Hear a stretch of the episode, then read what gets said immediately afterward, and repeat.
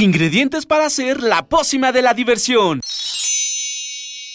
Ancas de rana intrépida. Ratones de laboratorio. Plumas de pollo creativo. Mm, medio litro de carcajadas. Y listo. Revolvemos todo y decimos... ¡Hocus Pocus!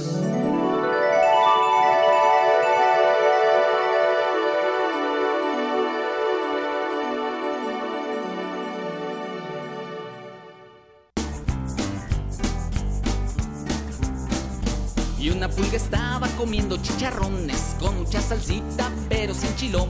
Y otra pulga estaba ¡Buenos días! ¡Eh! ¡Hola, hola! Hola, hola, yo soy Silvia, estoy muy contenta de estar con ustedes. Bienvenidos. Hola, Emma. Hola. Este, yo soy Emma y, es- y esperemos que les guste escucharnos todos los sábados. Hola, yo soy Miri y me encanta estar con ustedes. Hola, yo soy Roberto y eh, no se olviden de escucharnos todos los sábados a las 10 de la mañana en Hocus Pocus. ¡Uh! Buenos, buenos días, yo soy Santiago y síguenos esta vez en una hora en Hocus Pocus. Hola, buenos días, yo soy Paula y bienvenidos. Hola, hola, yo soy Eduardo Cadena y les envío un apapacho para el corazón. Un apapacho sonoro. ¿Y qué les parece si todos mandamos un beso sonoro? ¿Va? Una, dos, tres. Eso es todo. Y hoy en Hocus Pocus. Platicaremos con Jesse Conde, un actor de doblaje, quien nos platicará de su experiencia al presentar su voz a personajes de cine y televisión. Más adelante, Emma nos trae una de nuestras investigaciones especiales. Platicó con una cosmetóloga y ella nos hablará de cómo se convirtió en una profesional. Te presentaremos una crónica que Miri hizo en la sala de sexualidad del Museo de la Ciencia Universum de la UNAM.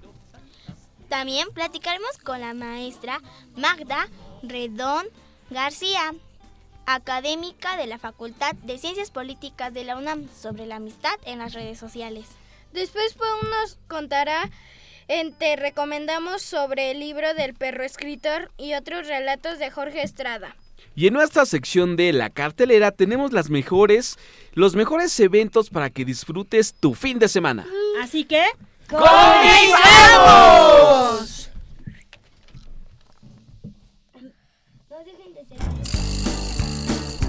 En Facebook nos encuentran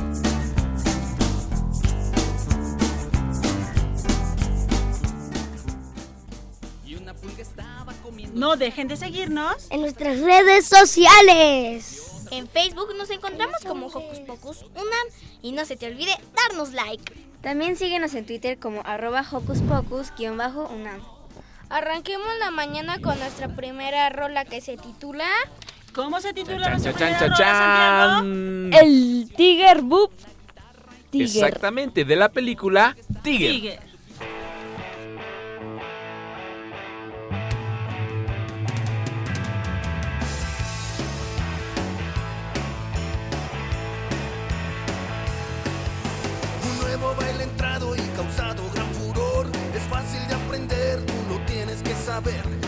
Se van moviendo en una forma sin igual. Un brinco es lo que sigue y si te caes es natural.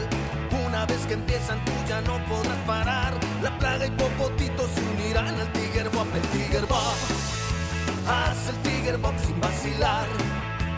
Brinca, brinca, brinca sin parar. Haz el Tiger Bob, hay que bailar.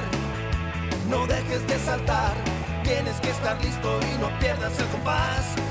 Tienes que estar listo y bailar el Tiger Bob.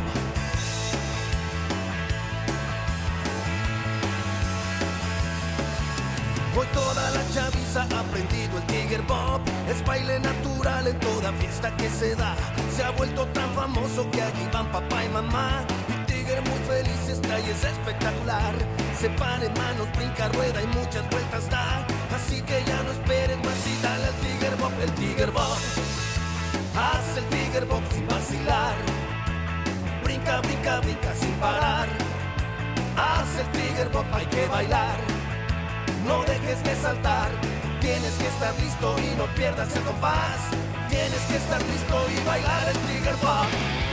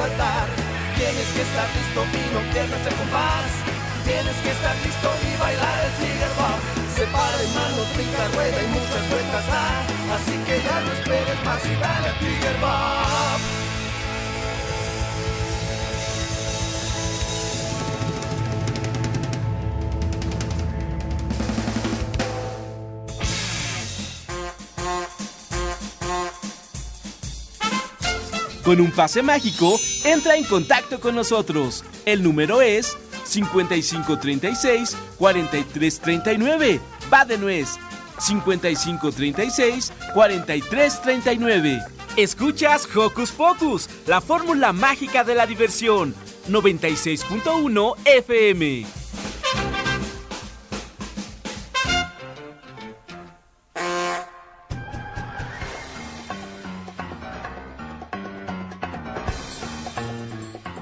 Investigaciones Especiales de Hocus Pocus presenta.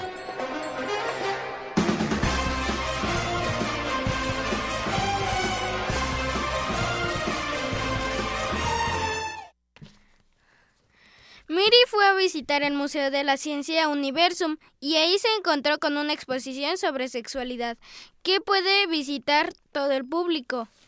Vamos a escucharla. Hola, estoy aquí desde el Museo de Ciencias de Universum de la UNAM. Estoy aquí en la sala de sexualidad. Estoy aquí viendo los órganos genitales femeninos. Aquí nos está explicando de qué parte se compone los órganos genitales de las mujeres.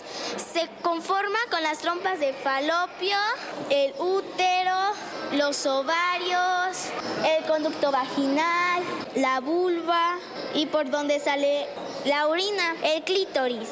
Aquí tenemos enfrente en dos lados mm, unas máquinas que tienen unos auriculares que nos van explicando poco a poco de qué están conformadas estas partes. Vamos a escuchar un poco. Los labios mayores son dos pliegues de piel que se extienden hacia la parte inferior del monte de Venus a cada lado de la vulva. Se forman al lado de los muslos y rodean los labios menores y los orificios de la vagina y la uretra. Los labios menores están hechos de tejido eréctil esponjoso. Esto quiere decir que durante la excitación sexual aumentan su tamaño debido a la sangre que se acumula. El clítoris está formado por los mismos tejidos que el pene. Ahorita acabamos de escuchar lo que está en la vulva, todo lo que está ahí. Ahora del genital femenino y ahorita vamos al masculino. Aquí nos enseñan de qué partes están conformadas el órgano genital del masculino, que es de vesícula seminal, pene, conducto deferentes. Vamos a ver las características del placer. Vamos a escuchar. El acto sexual es un encuentro íntimo con otra persona para la comunión de sensaciones, donde nuestros cuerpos y mentes experimentan una respuesta que consta de cuatro etapas compartidas por hombres y mujeres. Aquí hay un como que juego que tenemos que insertar unas pelotitas que están por ahí para ver en una pantalla cómo se ha creado. Ahorita dice que tenemos que jalar la palanca para que salgan, pero creo que ya no están las pelotitas. Eh, vamos a otra. Bueno, ¿ya están saliendo? Vamos a intentar atinarle al óvulo que está en centro para que podamos ver cómo se ingesta un bebé. Ya lo metimos y vamos a escuchar. Cómo se ingesta de varias como pelotitas, que es el cigoto, y ya que, que está fecundado, viaja entre las trompas de falopio y se inserta en el útero, en donde se va formando el feto o bebé como lo conocen. Ahorita vamos a entrevistar a unas personas que se estén divirtiendo. Hola. ¿Cómo te llamas? Roberto. ¿Qué estás jugando, Roberto? Eh, ¿Nos puedes decir? Aquí dice, en esta sección tenemos un, un- como la sensación de un de tener un bebé, pero como pero con un- varias protecciones que es como un chaleco que tiene la panza de embarazada y un cinturón que tiene la presión de del pecho cuando se estira cuando las mujeres estamos embarazadas. Ahorita vamos a entrevistar a un señor que participó en esto. Hola, ¿nos puede decir su nombre? Iván, Eh, ¿Cómo se siente, Iván? Eh, yo me siento muy bien, pero cuando utilicé este chaleco, que es un experimento para los hombres, para que uno pueda sentir qué es lo que siente una mujer que está embarazada, pues la verdad es, es un poco eh, incómodo. Va desde, va desde lo incómodo hasta lo doloroso, porque te ponen primero una banda debajo de las costillas con dos pelotitas y te explican eh, cuando te pones el chaleco encima de esa banda, el chaleco tiene enfrente una, un peso que es como si tuviera el bebé y aparte tiene busto. Entonces, cuando te ponen la banda apretada y sientes el peso enfrente del chaleco, simulando que tienes un bebé, te explican que es precisamente la presión que sienten las mujeres debajo de las costillas cuando el bebé crece, porque todo lo empuja el bebé, empuja todas las vísceras. Entonces, de repente te cuesta trabajo eh, caminar, moverte, respirar y además el ejercicio consta de anotar una canasta o varias canastas con el chaleco puesto. ¿Te duele? hincarte o tomar la posición para tirar.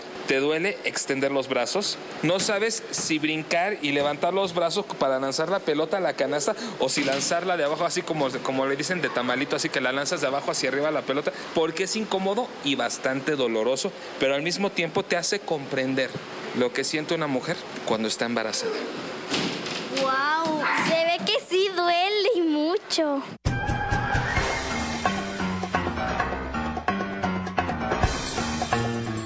Investigaciones Especiales de Hocus Pocus presenta.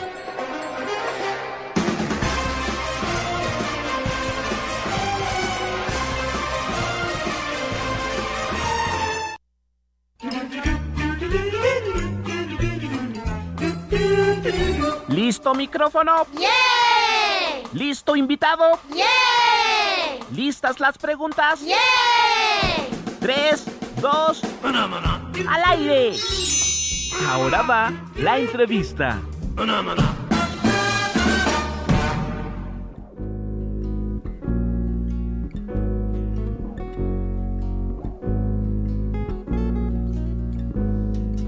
Vivo, contento, jugueteando, porque yo soy el único que hay. Mas soy de repente un poco añoro en un. El doblaje es un trabajo muy divertido, pero que requiere de mucha dedicación. en el cine que están los programas que vemos en la televisión o las películas en el cine que están dobladas al español son hechos por actores de doblaje. ¿Cómo te convertiste en actor de doblaje? Bueno, pero antes de las preguntas, chicos, estamos hablando un, poquit un poquitito acerca del doblaje, porque muchas veces eh, reconocemos las voces de los actores, pero no a quienes las realizan. Para platicarnos sobre esta profesión, nos acompaña esta mañana Jesse Conde, un actor de doblaje profesional. ¿Cómo te convertiste en actor de doblaje? ¡Ey! Bueno, vamos, ¿qué te parece mi querido Roberto si primero lo presentamos? ¿Te late? Bueno. Okidoki. Él es Jesse Conde. Él estudió actuación en el Instituto Andrés Soler de la Asociación Nacional de Actores y en seminarios impartidos por Héctor Azar. También ha trabajado en radio y televisión y actualmente su trabajo como actor, bueno, ha hecho muchísimos personajes y tiene mucha experiencia porque también estuvo en el Centro de Capacitación para Radio y Televisión Raúl del Campo y en la cuarta pared donde está actualmente, ¿cierto? De, que es un instituto de cinematografía y locución y doblaje. ¿Ya puedo hablar? ¡Ya! Jesse, bienvenido a la cabina. ¿Cómo están? Buenos días a todos Buenos los que días. nos escuchan. Buenos días, chicos. Qué bonito estar aquí con ustedes para venir a platicar acerca de lo que es el doblaje, eh, la bonita este, actividad. Profesión eh, hermosa. profesión hermosa eh, a la que, bueno, me dedico eh, de estos últimos años. Eh, es una experiencia fantástica, la verdad. Me imagino, y aquí ya los niños están preparados ahora sí con sus preguntas, mi querido Roberto.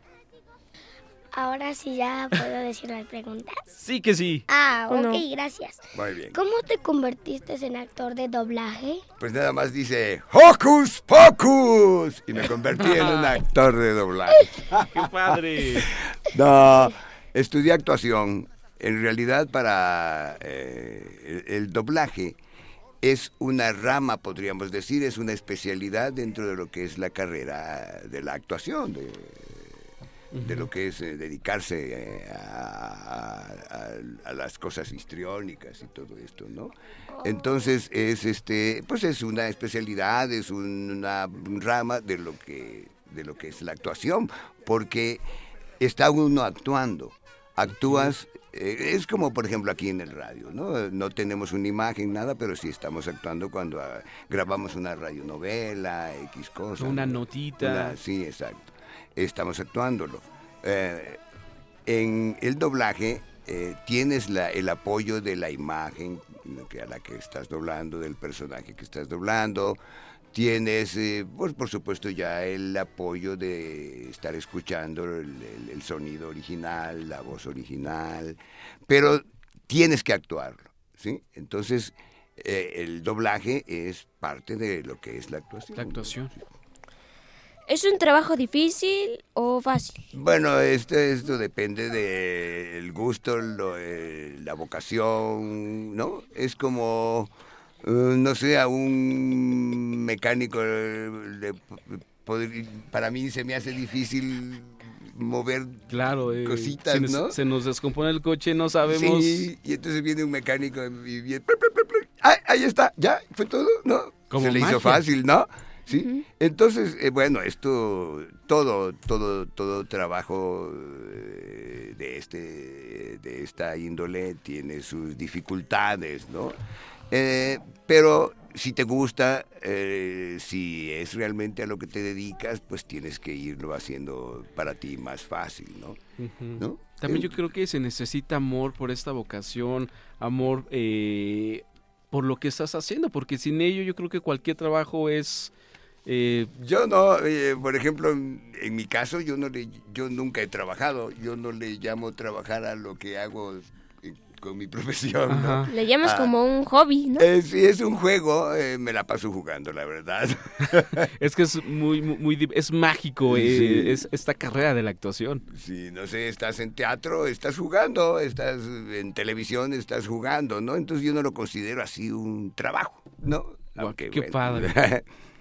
Roberto tiene otra pregunta. ¿Cuál ha sido el personaje que más te ha gustado doblar?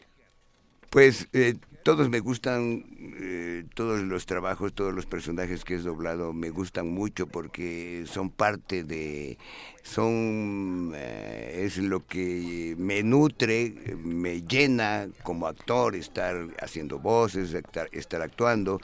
Entonces todos los personajes para mí son, son este, me, eh, agradables, me gustan, ¿no?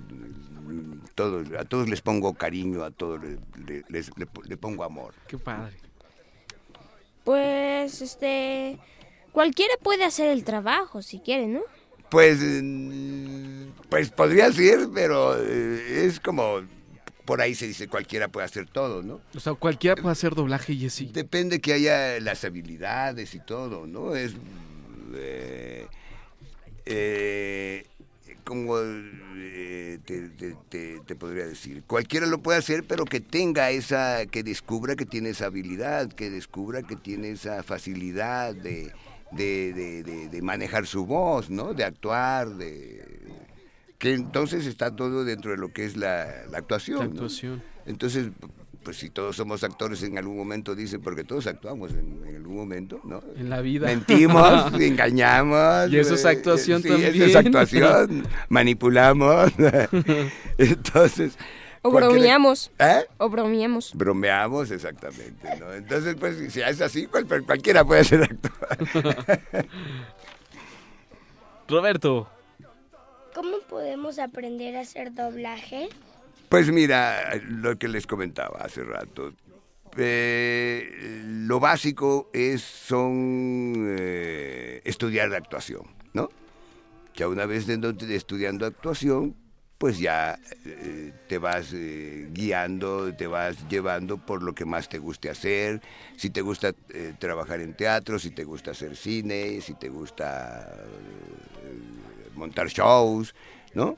Entonces, eh, y aquí viene lo, del doblaje. Dices, bueno, me gusta, me gusta a, mí jugar con mi voz, me gusta, eh, siento que puedo hacer distintas caracterizaciones. Y entonces, bueno, ya te vas por, el, por lo que es el doblaje, ¿no? Te dedicas más a esa rama. Eh, este a todo lo que ya es eh, lo que es vas estudiando más acerca de lo que es la dicción te vas preparando más en la lectura en, en jugar con tu voz en ver que, eh, cuán- si puedes cuántos eh, digamos tonos agudos puedes hacer o graves medios no Sí. eso es eh, para ir entrando a lo que es eh, el doblaje, pues, para hacer doblaje, ¿no? Ok. Básicamente estudiar actuación, talleres de actuación, o ser actor, ¿no? ¿Hay algún personaje que tengas especial cariño por él? Que Sí. digas, como que me gusta más eh, Eh, ese eh, personaje. Eh, es la pregunta es casi parecida a la otra, ¿no?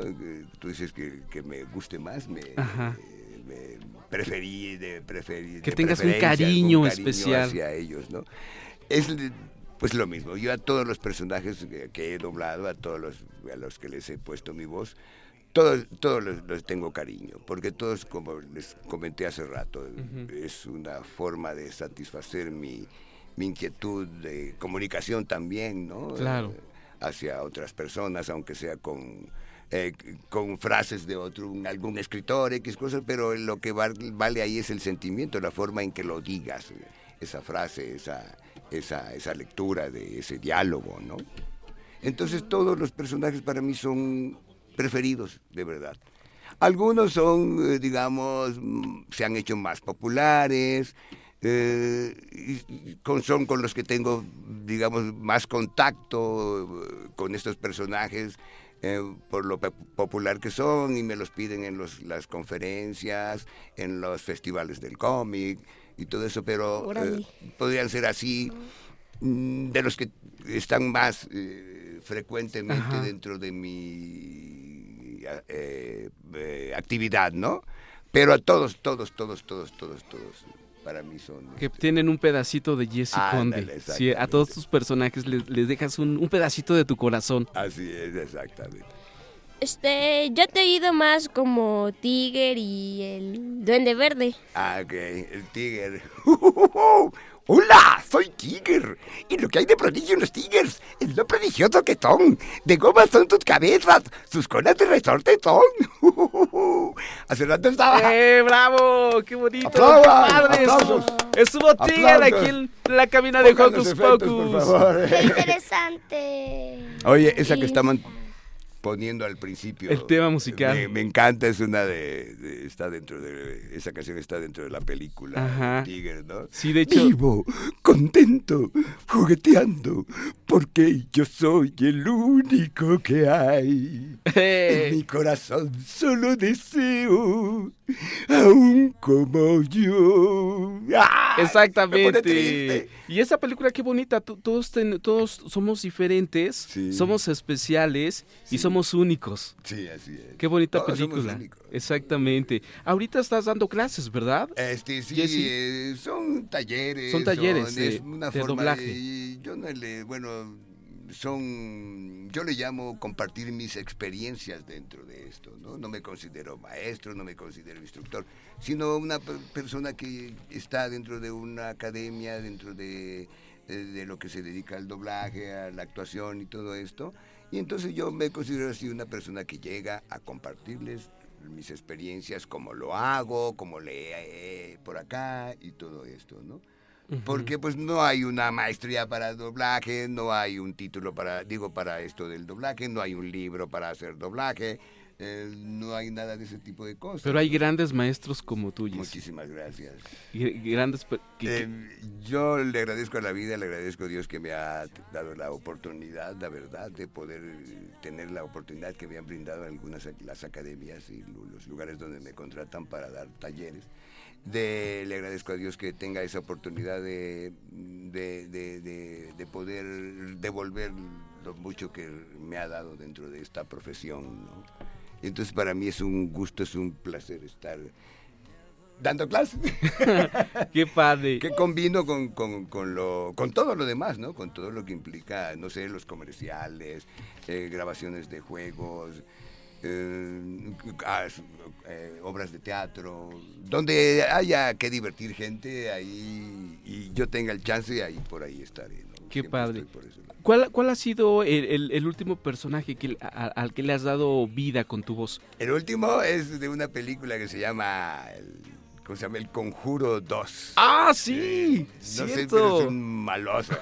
Vine por... eh, No, como, como, como decía. Ah, el de es este, como el malo, ¿no? Esta es mi casa. Ah, Una cosa así. El maloso. Bueno, ustedes no lo han visto porque es para adultos. ¿no? Para adultos, Ah, adolescentes bueno, de y la última vi una también, parte. eh, un anime que doblé, este, se llama El Niño y la Bestia. Ah, El que ahorita la está en cartelera. car- son de las que están en cartelera ahora. Eh, no me- ¿cuál ¿El niño y la bestia? El Niño y la Bestia es una película de anime. Y también estuviste... Ah, ok. Y también... est- Ah, el maestro conejo, sí, que aquí me apunta.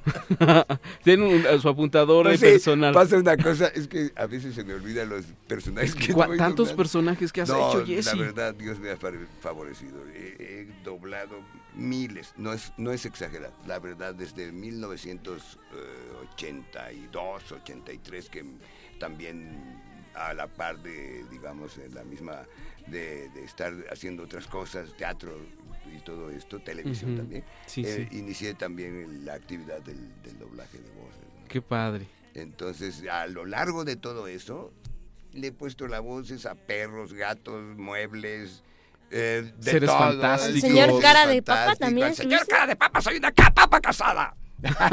Señor cara de papa para ti. Ok, Jesse, pues es un placer tenerte aquí en la cabina. Yo estoy contentísimo. Sigo tu carrera, son los personajes que has hecho, pero nunca te había tenido tan cerca como hoy. Y es un privilegio para Hocus Pocus, los niños, y yo creo que toda la gente que nos está escuchando, que hayas compartido un pedacito de lo que eres Y, y- y del gran profesionalismo que tienes. La verdad, estamos súper contentos de tenerte aquí. Muchísimas gracias por esta, por esta pequeña entrevista. No, al contrario, agradecidísimo, la verdad, de haber sido invitado aquí a Ho- Hocus Pocus. Hocus Hocus Pocus. Porque pues me encontré aquí toda la banda de niños, todos felices, todos contentos. Y la verdad para mí es un gusto, un placer estar eh, conviviendo con, tanto, con gente joven y como gente pequeña en el asunto de la edad, ¿no? No, de, otras cosas. Exactamente, los pequeños grandes locutores. Ah, exacto. Así es. Sí, muchísimas gracias, Jesse, un placer. Gracias. Gracias, chicos. Y también gracias por dar la voz para toda Latinoamérica de grandes películas y series y obras. Muchísimas gracias. Gracias, Jesse. un placer. Se hacen las cosas. Eso es todo. Sí, sí, sí. Y bueno, chicos, ahora ¿a dónde nos vamos? Mi querido Roberto. Emma nos preparó una interesante investigación que realizó para saber más sobre la cosmetología. Hola, soy Emanuel del programa Hocus Pocus y tenemos una gran cosmetóloga, Beatriz Ruesga Ramírez. Hola, ¿cómo estás? Hola, Emanuel, bien, gracias, buen día. Buenos días. ¿Les puedo hacer unas pequeñas preguntitas? Claro que sí, con mucho gusto, Emanuel. ¿Qué es la cosmetología?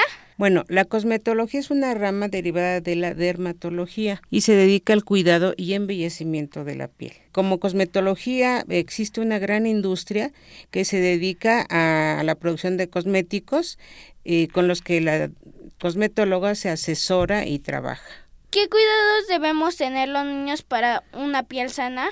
Bueno, los niños desde bebés su, su mamá les tiene cuidados bañándolos con, bañándolos con un gel, no utilizar jabón de pasta, aplicándoles algunas cremas muy suavecitas desde bebés. Y ya más grandes también cuando después de bañarse deben de, de, usar crema, porque muchas veces mamá les dice usa crema después de bañarte y no le obedecen. Entonces hay que en la noche lavarse la carita, no tocarse la cara con las manos sucias. Y algo muy, muy importante en estos tiempos es eh, usar un protector solar. Ahorita estamos en una situación que deben de usar protector solar y no nada más los niños, también los adultos. Debemos protegernos del sol. ¿Por qué a partir de los 12 años a los niños nos empiezan a salir granos en la cara o como se diría acné? Acné.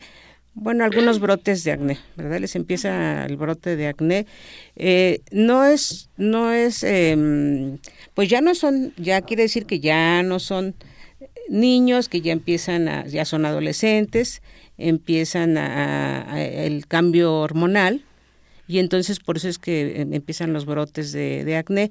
También puede ser genético, ¿no? También lo, a veces es por herencia. ¿Es recomendable comprar los productos que anuncian en la tele para los jóvenes? En mi opinión, lo más recomendable es que siempre se asesoren y sobre todo si tienen algún problema de acné, que siempre se asesoren con profesionales, ya sean médicos dermatólogos, ya sean cosmetólogas o cosmetólogos, que también hay hombres cosmetólogos, pero siempre deben de asesorarse, porque no todos los productos le cambien a, las pieles. Hay, hay algunos jóvenes que les funcionan muy bien los productos que anuncian en la tele, pero hay a quienes no. Entonces lo mejor es asesorarse profesionalmente. Ya saben, no compren esos productos, más que que lo chequen con algunos cosmetólogos o cosmetólogas. Este, bueno, antes de pasar a la próxima pregunta, ¿tú sabrías como en qué año se da más, más los brotes de acné? ¿En qué año te ha tocado más? ¿En qué edad? Ajá. Bueno, eh, normalmente sí es a los 17, a los 18 años. Sí he tenido algunos casos de acné muy severo, pero ya cuando son muy severos sí definitivamente es, es genético, es genético. Y ya nosotros como cosmetólogos pues no precisamente les damos trato porque nuestro nuestro trabajo es externo eh, generalmente es en la, en la dermis, en la epidermis, pero ya cuando es más profundo sí es, es deben de acudir al médico dermatólogo. ¿Qué alimentos nos, nos perjudican y cuáles son los que benefician? Los que nos benefician, sabemos que siempre debemos de comer para todo, debemos siempre de comer frutas y verduras. Eso nos va a ayudar a una buena digestión. Teniendo una buena digestión podemos evitar precisamente los brotes de acné, porque muchas veces eso viene del estómago. Esos brotecitos es porque no, no tenemos una buena digestión. Así es que comiendo frutas, verduras, vamos a tener una buena digestión y podemos evitar los brotes de acné definitivamente. Y hay que tomar agua, mucha agua, debemos de tomar agua porque el agua nos va a permitir que nuestra piel esté hidratada y se vea con un brillo natural. Ahora me decías que nos perjudican las bebidas gaseosas y comer chatarra, que los jovencitos se acostumbran mucho el refresco y la chatarra. Y claro, para tener el cuidado, como te comentaba antes, de tu estómago, pues no hay que, no hay que comer eh, todo lo que es eh, exceso en grasas, como son cacahuates, chocolates, todo lo que está muy saturado en grasas, pues sí nos perjudica porque no nos da una buena digestión. Gracias por estar aquí con nosotros y esperemos tenerte otra vez. Ya saben que si su problema es muy fuerte o muy severo, vayan con un especialista. Adiós. Adiós, Emanuel, y gracias por la invitación.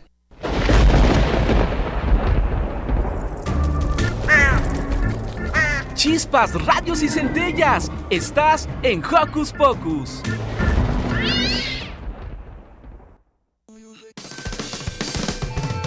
No, no tengas miedo. No, tengas miedo. El miedo va a desaparecer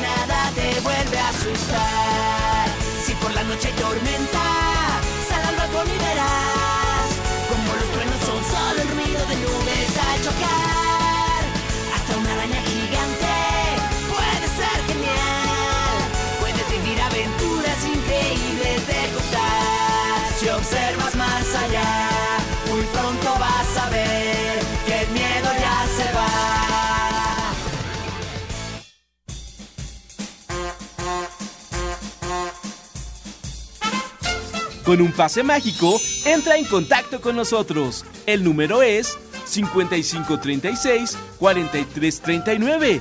Va de nuez. 5536-4339. Escuchas Hocus Pocus, la fórmula mágica de la diversión. 96.1 FM.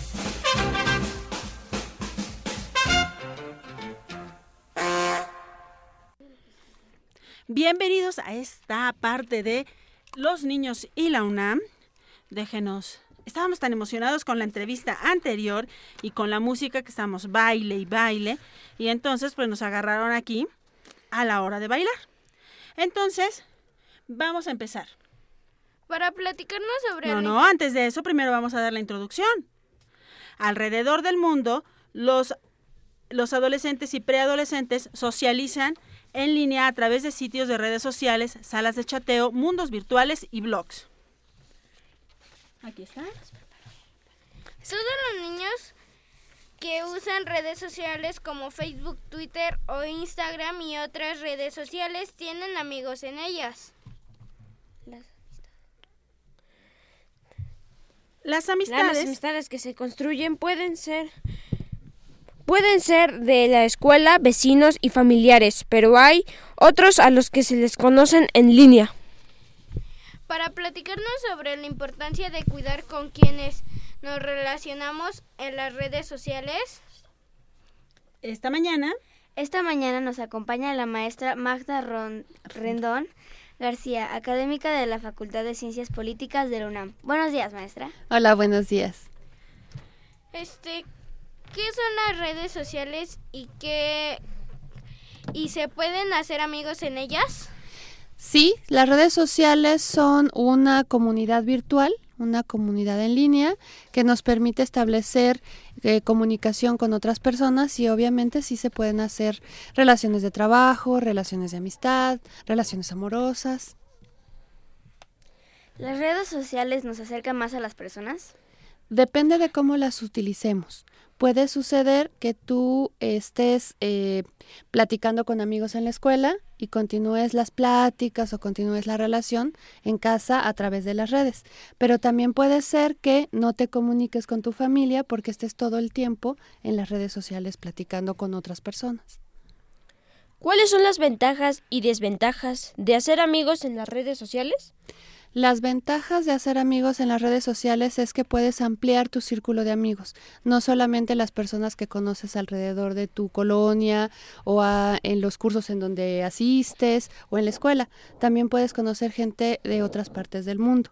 Lo peligroso es que si no tienes una supervisión de tus papás y una eh, claridad de quiénes estás platicando, puedes correr el riesgo de conocer o platicar con gente que en realidad no es la que te está diciendo que es, ¿no? Que está mintiéndote. Y al caso viene la siguiente pregunta que va a hacer Emma, también con lo que contestabas a, a Pau, de podríamos calificar de bueno o malo esto de perder el tiempo o ocupar el tiempo con los amigos en lugar de usarlo con la familia. ¿Cuál es nuestra siguiente pregunta, Emma? ¿Existen normas o reglas este, para los niños de las redes sociales? Sí, es bien importante que entendamos y empezamos con nosotros como sujetos en general, los papás y los niños. Es decir, si yo sé que tengo cierta edad, sé que no tengo todavía las habilidades para resolver problemas en un entorno que no es adecuado a mi edad. Si yo miento con la edad y digo, sí, tengo 18 años y yo ya puedo entrar en este espacio, voy a tener información que no me va a servir o que no voy a saber manejarla. Por eso es importante tener esa, ese acompañamiento, esa supervisión de los papás, porque ellos nos pueden ayudar a entender esa información que nos está llegando. Eh, ¿Cuál era la otra pregunta que me decía? Las reglas. Bueno, las reglas importantes que se tendrían que establecer en casa y que debemos entender como, como familia, como equipo, es que la computadora esté en un ambiente donde todos podamos ver que se está viendo el que tengamos horarios establecidos para entrar a Internet, para que no, nos gane el tiempo que estamos en las redes sociales y que se nos olvida que hay que platicar con papá, mamá, con los hermanos, que hay que salir a jugar, que hay que hacer tarea, que hay que hacer labores domésticas. Entonces, es tener un control del tiempo y tener también una, un acompañamiento de un adulto que nos ayude a entender la información. ¿Cuál es la edad como adecuada para usar las redes sociales? Bueno, en realidad tendríamos que ser realistas, las redes sociales ya están. O sea, aunque quisiéramos decir, no, no, en mi época era más divertido salir al parque a jugar, la realidad es que ustedes tienen redes sociales, tienen mucho acceso a ellas porque están a través de la computadora, la conexión de la tableta, del celular.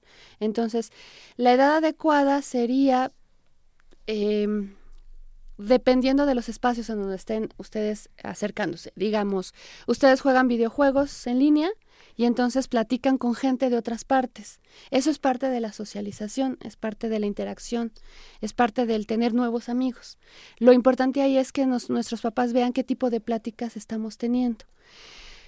Podría decirse que a partir de los 10 años, pero habrá niños que a los 6 años ya tienen redes sociales y ya se comunican a través de las redes sociales. Entonces, también quienes están en ese círculo de amigos. ¿Mande? Que sí, es raro. ¿Qué pasa ahí?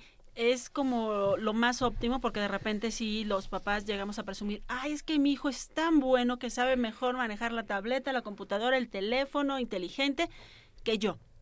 Es óptimo que les dejemos libre ese manejo de cosas no, en realidad lo ideal es que los papás aprendamos a, manejar las redes sociales. Sí, por el tiempo, por las habilidades que los chicos desarrollan o que ustedes desarrollan, es más rápida la forma en que aprenden y le pican y le mueven y le abren. Pero es importante que los papás sepamos qué se hace y cómo se puede hacer que lo, que lo eh, aprendan con ustedes para que así puedan saber hasta dónde puede llegar un niño cuando abre un video de caricaturas y resulta que no es un video apto para niños, ¿no? Entonces, ¿cuáles son, digamos que si tuviéramos que hacer un decálogo o una lista para los niños y una lista para los papás, ¿cómo sería, cuál sería lo que los pa- en lo que los papás tenemos que ocuparnos y cuál sería lo que en lo que los niños tienen que ocuparse. Bueno, yo los invitaría a que ustedes no corran. Como cuando ustedes no salen en la noche a la calle porque todavía no tienen las condiciones para andar solos en la calle de noche, tampoco andar en ciertos escenarios virtuales que no son adecuados. Si lo hiciéramos como un decálogo, el siempre compartir con los papás qué páginas están consultando, que los papás conozcan cómo se manejan esas redes sociales, que se tenga un tiempo establecido, no solamente marcado por papá y mamá, sino por nosotros mismos. O sea, yo sé que solamente voy a dedicarle dos horas a estar eh, platicando con mis amigos en el chat. Eh, también sería importante que veamos, o sea, que nosotros como papás veamos qué es lo que están haciendo los niños en las redes y que ustedes como niños digan, mira, esto es lo que estoy viendo, esto es lo que me encontré, cómo manejo esta información y cosas que no son adecuadas a nuestra edad, igual no las vean o si las ven decirle a los papás, mira, esto es lo que me apareció, ¿no? De repente uno busca caricaturas cómicas y resulta que salen páginas para adultos. Y entonces ya ustedes dicen, ¿qué hago con esa información? Y esa información no es adecuada para ustedes. Entonces hay que poner ojos por todos lados y los niños también deben de decir, bueno, esto va para mí, esto no va para mí y voy corriendo con mi papá a decirle, ¿por dónde me voy? Sí, esta parte creo que es muy importante. Cada uno como sujeto debe aprender a regularse, a cuidarse, a protegerse, porque lo que puede pasar es, mi papá me dice que no vea eso, ah, pues ahora voy y lo veo. Más bien es porque mi papá no me deja ver eso. Y hasta platicar con los papás, oye, entre más me dices que eso no lo vea, más curiosidad me da. ¿Por qué no? Y entonces ya los papás explicaremos porque no tienes las condiciones todavía emocionales, mentales para poder resolver esos problemas. También porque es muy fácil ser engañado en las redes. Es muy fácil que te escriba un adulto y te diga, hola, soy un niño de 15 años o soy un niño de 12 años y me gustaría jugar contigo. ¿no? Y lo capaz es un adulto. Exacto, exacto. Miri, tenías una pregunta. Sí, ¿los niños pueden tener redes sociales? Bueno, según las reglas de las redes sociales hay un, una edad límite, ¿no? Y entonces les preguntan, ¿qué edad tienes? Tu edad. Y ustedes a veces hacen algunas trampillas para decir una edad eh, mayor de la que en realidad tienen, ¿no? Si ustedes están viendo que la red les marca un límite de edades porque tiene cierta información que todavía no están listos para verla. Es como las películas A, A, C. Sí, depende de la clasificación, es el tipo de información que ustedes van a poder recibir. Lo mismo pasa con las redes. Puede pasar que los papás se los autoricen. Si es así, yo los invito tanto a los papás como a los niños a estar atentos de qué es lo que se están, eh, eh, a qué se están enfrentando en las redes para poder decir, bueno, yo te doy permiso, la red dice que hasta los 15, tú tienes 10, te doy permiso, pero vamos a ver juntos hasta dónde puedes llegar y qué peligros te puedes enfrentar. Es como para la calle, nosotros les enseñamos cómo cruzar la calle. Casi siempre cruzamos la calle con nuestros hijos, pero a veces les toca cruzar la calle solos. Tienen que saber, porque si nosotros todo el tiempo los estamos protegiendo, entonces no saben desarrollarse. Lo mismo pasa en las redes. Lo ideal es que no entren espacios que todavía no son adecuados, pero si tienen la autorización, sobre todo el Facebook, ¿no? Que tienen espacio para estar publicando fotos y demás, entonces tener estas reglas. Eviten subir fotos de ustedes, eviten subir fotos públicas, porque hay, hay eh, una configuración, una configuración para la privacidad. Entonces, a lo mejor sí suben sí. fotos de ustedes, pero fotos que privada. son adecuadas, con cuenta privada, para los amigos que sí son sus amigos, que saben quién es. No uh -huh. fotos inadecuadas, no fotos que puedan eh, exponerlos, no solo virtualmente, sino que esa foto la puedan utilizar para hacer mal uso de ella. ¿A qué peligros se, se exponen los niños si no hacen estas recomendaciones. Es decir, si suben fotos que no deben de subir, si se meten a páginas que no deben de meterse, si no les avisan a los papás cuando les sale algo claro que no es lo que se metieron. Cuando uno da más información de la necesaria en estas redes sociales, hace rato platicaba, eh, si te dicen, oye, te quiero regalar un perrito, ¿me das tu dirección? Obviamente no, tendríamos primero que decir, ¿no? Contacta con mi papá para que él te dé la información. Eh, cuando nosotros eh, nos exponemos a este espacio, tenemos que considerar, puede ser desde yo tomo información de, del niño como adulto perverso, digamos, yo tomo información y yo hago mal uso de esa información. Desde hablarle a los papás y decirle, oye, tengo secuestrado a tu hijo, y que no lo tenga secuestrado, pero que sepa que ese niño en ese momento apagó el celular y por eso no lo van a poder localizar. Puede ser eh, casos extremos, que también son reales, que los secuestran para pedir dinero, que los secuestran para quitarles órganos, que los secuestran para ponerlos a trabajar en prácticas sexuales, ¿no? Que los secuestran para alguna, no sé, hasta como casi esclavos, ¿no? De eh, que hagan algún tipo de trabajo. Entonces, creo que aquí lo importante es, las redes sociales no son malas, es el uso adecuado que debemos tener de ellas para poder convivir en este espacio. Igual se pasaría si yo llevo a mis hijos a un salón, perdón, a una fiesta y están jugando y va a haber niños con los que puedan jugar muy bien y va a haber niños que son violentos, que son agresivos, que los molestan. Eso pasa también en las redes. Entonces, nosotros tenemos que saber qué cosas sí me pueden eh, servir, que sí me siento a gusto y qué cosas no. Y ustedes una clave que yo tengo mucho es, si tú no puedes contar las cosas de manera tan natural como lo estamos diciendo ahorita, es que sabes que estás haciendo mal. Y entonces esa es una manera de detectar. Si yo sé que no le puedo decir a mi mamá que ese niño que tiene más edad quiere ser mi amigo, quiere decir que yo sé que eso no está, está correcto. Entonces nosotros como niños, los niños como niños también pueden ir teniendo ese termómetro, digamos. Sí, sí, sí. Y eso es muy importante, que ustedes como niños vayan cuidándose. No porque papá o mamá dijo que sí o que no, sino es yo sé que esto no me conviene o yo sé que esto sí me conviene. Para que así puedan protegerse. Porque no siempre está un adulto cerca para protegernos.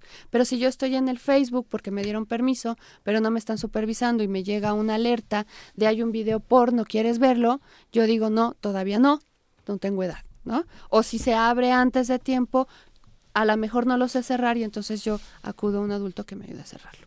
Ay, pues muchísimas gracias. Yo creo que vamos a atraparte para que ya nos des unos tips más concretos que podamos ir pasando a lo largo de Hocus Pocus para que los niños sepan por dónde deben de ir. Claro que sí, muchas gracias y muchas gracias por invitar. Muchísimas gracias. Muchas gracias.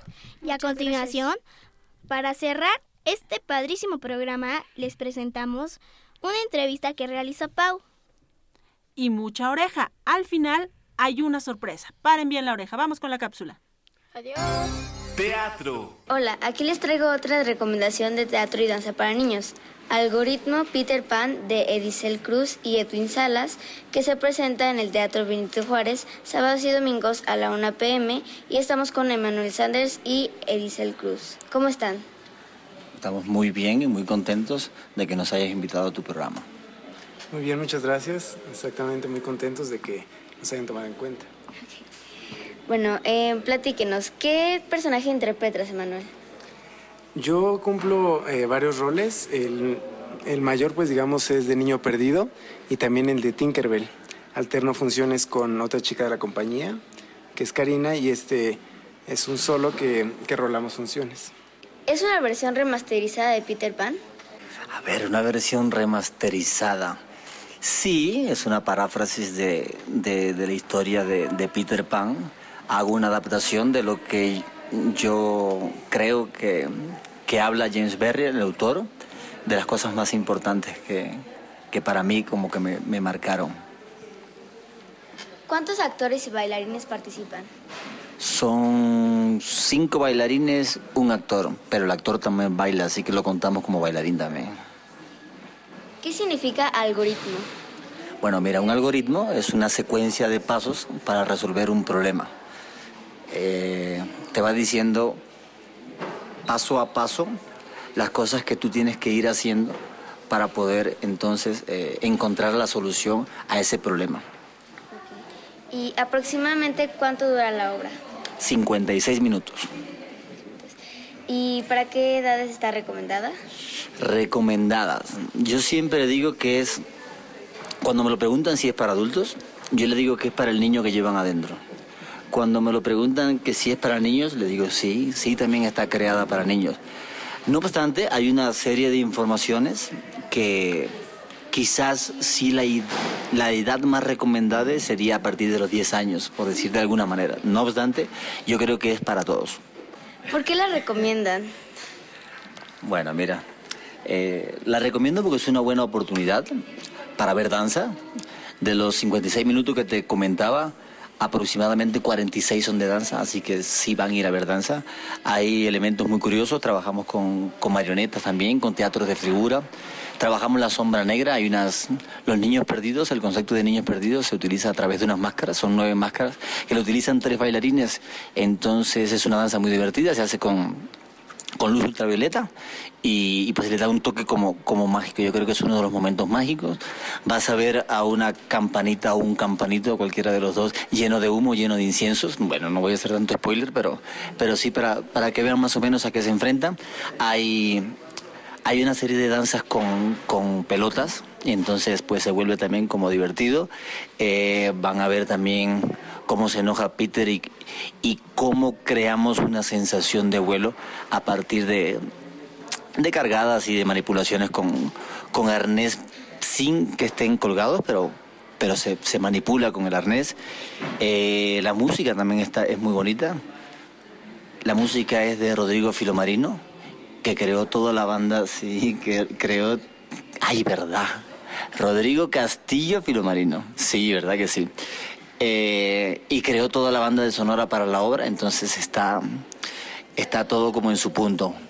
Y hay un personaje, Garfio, que siempre, siempre Garfio eh, nos genera como, como contradicciones. En este caso, pues, es Edwin Salas, que tiene consigo un elemento, tiene, tiene un títere pegado así que representa Smee y es una doble personalidad entre, entre Garfio y Smee.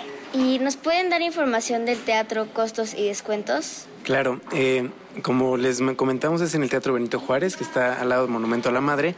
Es los sábados y domingos a la 1 pm. Los próximos fines de semana, que es 2, 3, 9 y 10 de julio. En este caso sería 2 por 1 para que no se pierdan algoritmo Peter Pan. Muchísimas gracias. Hasta luego. gracias. Gracias. ¡Hey! Sé parte de Hocus Pocus y busca nuestras redes sociales. En Twitter somos Hocus Pocus-UNAM y en Facebook Hocus Pocus UNAM.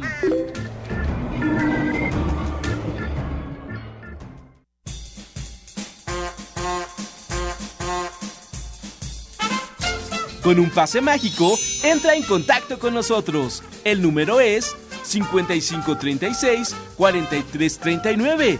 Va de nuez. 5536 4339. Escuchas Hocus Pocus, la fórmula mágica de la diversión. 96.1 FM.